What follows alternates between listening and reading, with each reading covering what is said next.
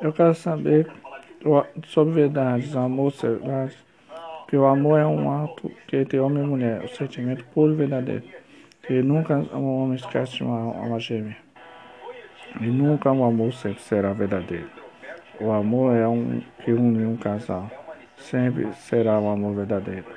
O amor é a alma gêmea que une uma, duas pessoas que nunca se separam até depois da morte.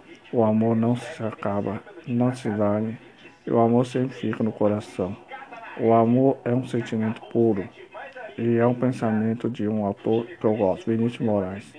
E eu coloco só dos poetinhos.